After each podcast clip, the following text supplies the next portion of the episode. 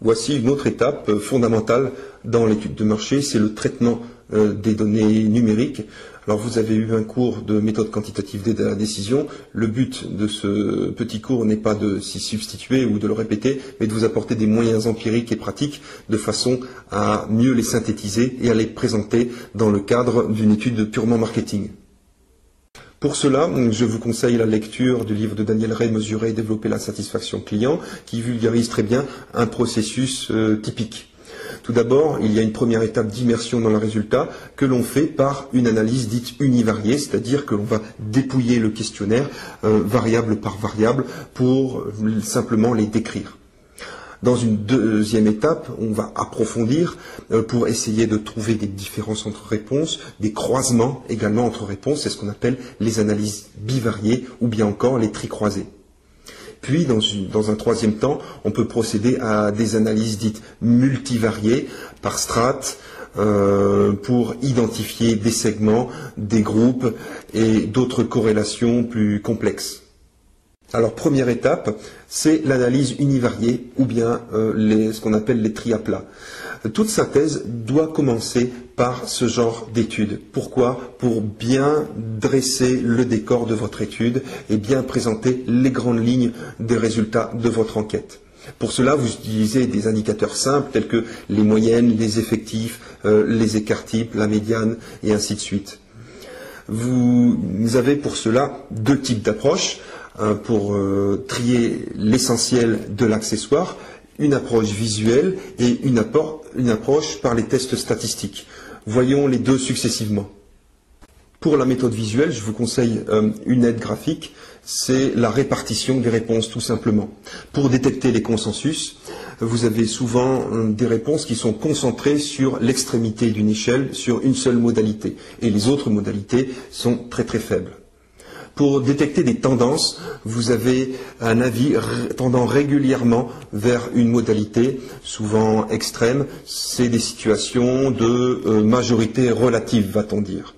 Puis vous avez des situations beaucoup moins marquées, beaucoup plus difficiles à interpréter lorsque les avis sont partagés. Euh, les avis sont assez uniformément répartis tout au long de l'échelle.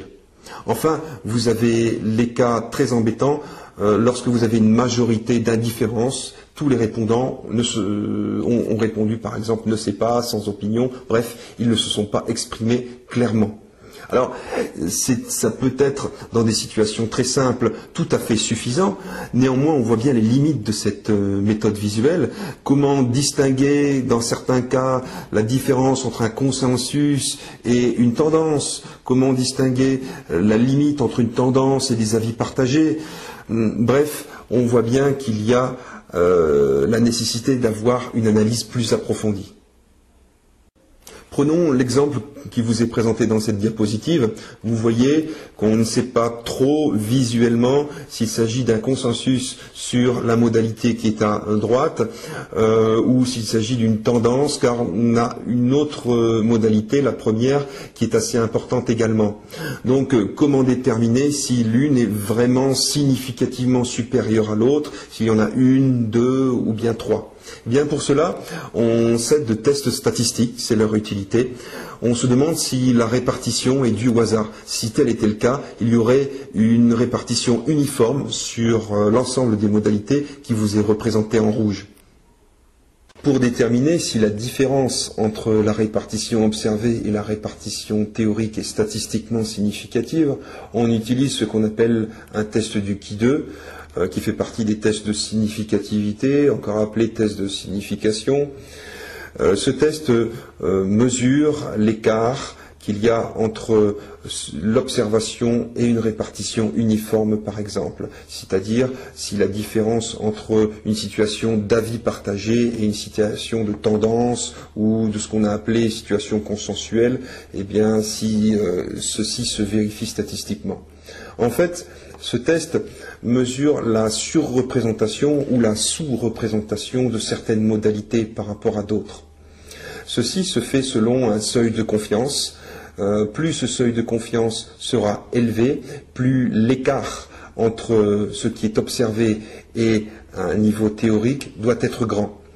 Bien entendu, A contrario, plus le seuil de confiance est faible, euh, moins cet écart pourra être grand. Alors il ne faut pas confondre le seuil de confiance et le seuil, euh, la notion de précision. Euh, je vous invite à revoir pour cela le cours sur l'échantillonnage. Un exemple pour illustrer ceci. Quand euh, je vous dis un jour je vais mourir, c'est une certitude puisque je suis comme vous mortel. En revanche, la précision est parfaitement nulle. Donc on a une confiance de 100%, mais une précision de 0%. Et généralement, l'un varie avec l'autre. Heureusement, sous Sphinx, l'aide visuelle est assez simple. Sont représentées en bleu les données qui sont surreprésentées par rapport à une répartition uniforme et en rouge les données qui sont sous-représentées par rapport à cette répartition théorique. Les autres modalités qui ne sont pas encadrées ne sont pas considérées comme étant statistiquement significatives. Vous pouvez synthétiser vos résultats dans un tableau en conservant par exemple la même typologie que je vous ai proposée, consensus, tendance, euh, avis partagé, indifférence, en regroupant les différentes questions euh, selon ces colonnes et horizontalement selon les thèmes du questionnaire.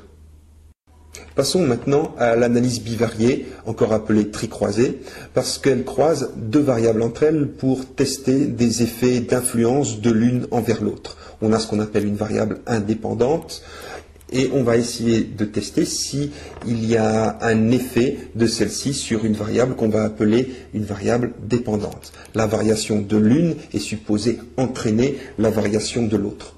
Alors, en statistique, on part de l'hypothèse nulle, c'est-à-dire que les deux variables sont indépendantes, il n'y a pas d'effet. Or, en marketing, ce qui nous intéresse, ce sont bien des influences d'une variable sur une autre. Donc, plus euh, ce P va tendre vers zéro, eh plus on sera content, car cela montrera qu'une variable a bien une influence sur l'autre. Il existe euh, trois sortes de traitements statistiques dans les analyses bivariées. Lorsque vous devez croiser, par exemple, deux données qualitatives, dites nominales, vous utiliserez des tableaux de contingence. Lorsque vous croisez deux variables continues, des données numériques et chiffrées, donc vous utiliserez des tableaux de corrélation. Et si vous mélangez les deux, vous aurez ce qu'on appelle des tableaux de moyenne croisée. Illustrons ce que donne un tableau de contingence sous Sphinx, par exemple. Vous avez sous les yeux un tableau qui croise les euh, critères d'achat d'automobiles avec les marques de ces automobiles.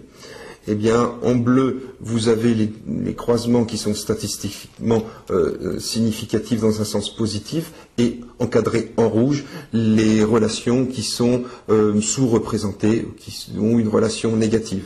On voit notamment que les possesseurs de Renault n'attachent pas du tout d'importance au confort, mais recherchent surtout une économie de consommation. Et on constatera que c'est exactement l'inverse euh, pour les possesseurs de voitures japonaises. Un tableau de tricroisé peut se lire en ligne ou en colonne. Voyons l'exemple d'une lecture en ligne. Vous avez ici des pourcentages calculés en fonction des marques. Eh bien, lorsqu'on s'intéresse à la valeur euh, qui croise la variable consommation avec la variable Renault, euh, elle s'interprète de la façon suivante. Près de la moitié des possesseurs de Renault ont comme critère de choix la consommation.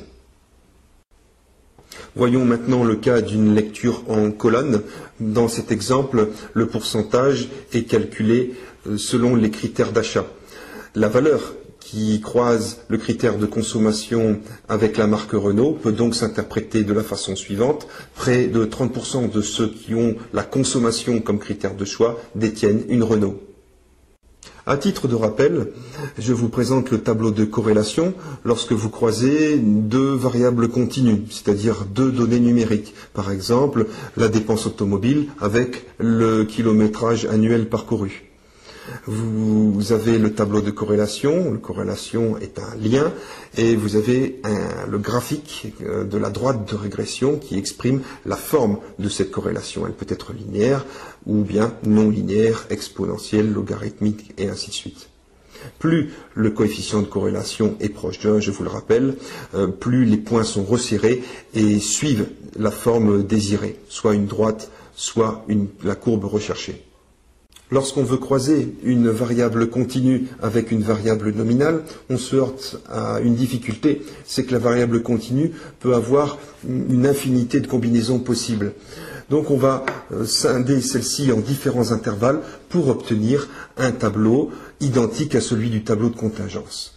On a donc une interprétation qui est identique au, au croisement de deux données nominales.